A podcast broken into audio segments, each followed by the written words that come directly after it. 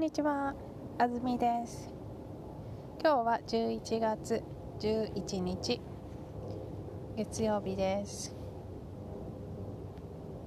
うんと日本では11月11日は1がこう4本並んでいるのでポッキーの日と言ったりしますけれどもそれはグリコという会社の商品のことですグリコの日だなって私は思います。まあコマーシャルみたいな感じですね。はい。今日のニュース。天皇陛下が即位したことをお祝いするパレード。10日。天皇陛下が即位したことをお祝いするパレードが東京でありました。午後3時ごろ天皇陛下と皇后さまを乗せた車が皇居を出発しました。車は天皇陛下の弟の秋篠宮さまの車の車や警察のバイクなど46台と一緒に通りをゆっくり進みました。通りには11万9000人の人たちがパレードを見に来ていて車が通ると「おめでとうございます」と言ったり日本の旗を振ったりしました。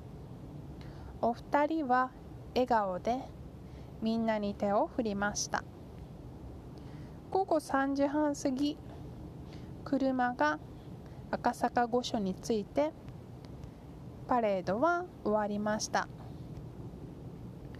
静岡県から来た女性は見ることができて嬉しかったです。天気も良くて良かったです。と話していました。はい。東京でパレードがあったというニュースでした。えっと天皇陛下や皇后様を見る機会はそんなに多くありません。えただ年に何回か皇居というお二人が住んでいるところに、えっと、一般の人が見に行けるような日があったりします。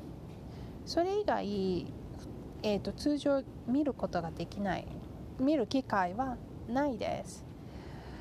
パレードはこの即位の時しかしないと思いますのでとても特別な機会と言えます。なので約12万人がパレードを見に集まった。という記事でした。えっ、ー、と単語をチェックします。天皇エンペラーですね。日本の国の象徴として仰がれている人。えっと学校で天皇というものを習う時に必ず天皇は日本のシンボルだ。と習います。日本語では誰かの名前に、えーと、継承というですね、えーと、とその敬う言葉をつけます。例えば先生だったら山下先生とか。えっと、それはあのティーチャーの先生でもそうです。しお医者さんも、えっと、田中先生。ドクターのお医者さんですね。も先生と呼んだりします、えっと、一方先生と同じような単語でティーチャーというと教師がありますけども教師は、えっと、継承ではないです、はい、呼びかける時山下先生こんにちは。と呼びかけました呼びかけますが山下教師こんにちは。とは言いません。それから次のこと。あそれで、えーと、天皇だと,、えーとすごく特別な存在ですから陛下という継承をつけます。天皇陛下。皇后様も皇后陛下と呼ぶことができます。えっ、とそれから即位というのが enthronement のことですね。えっ、と今回令和天皇に即位しました。というふうに使います。えーと、それからパレード。パレードはあのイングリッシュの単語と同じですね。パレードとロングパルスになります。えーと、他にはですね皇居。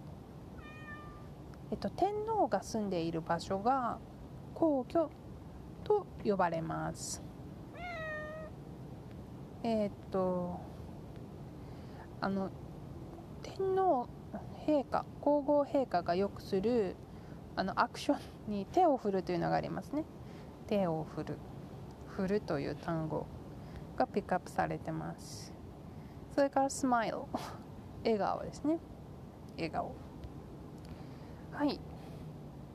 というわけで今日は天皇陛下が即位したパレードの記事を取り上げていますけれどもこのあの皇后陛下というのがですねあのご結婚されてから長くえっ、ー、とメンタルヘルスの問題であの病気に病気だったんですね。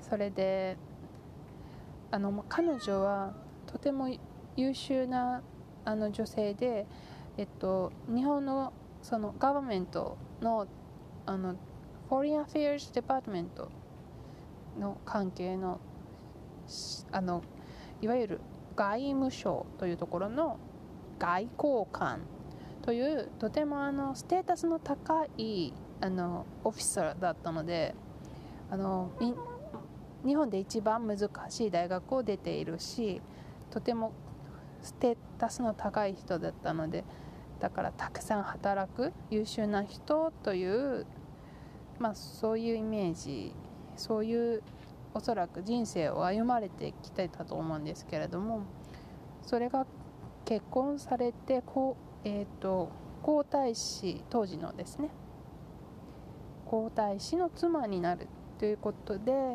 えーと表に出る仕事だったのがまた別のレベルの全く違う仕事になって表に出るとはちょっと違う仕事になってある意味すごく表に出るんですけども自分の前に出す出す立場じゃないですから立ち位置じゃないですから日本文化としては。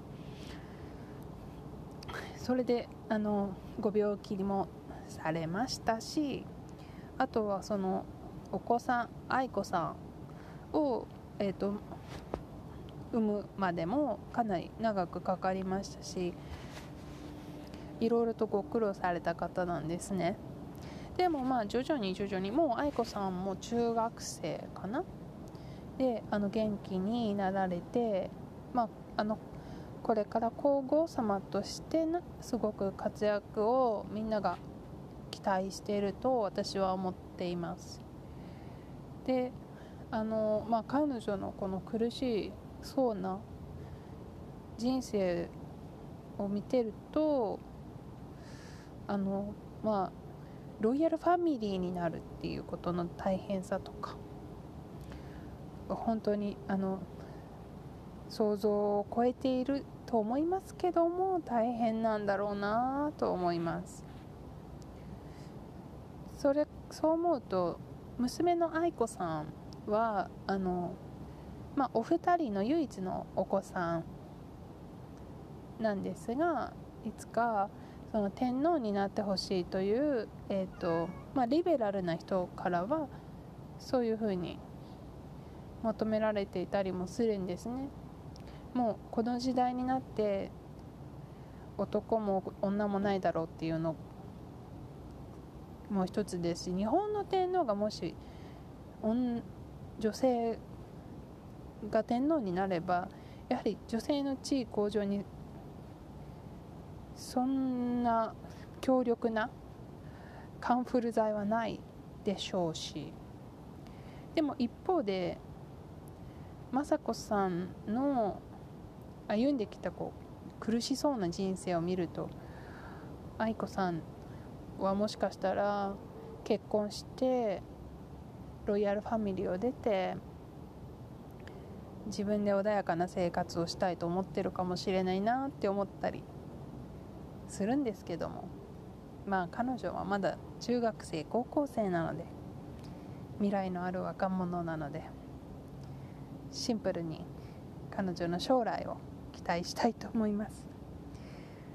では今日は、えーと、令和天皇即位のパレードを取り上げました。ではまた今度。さようなら。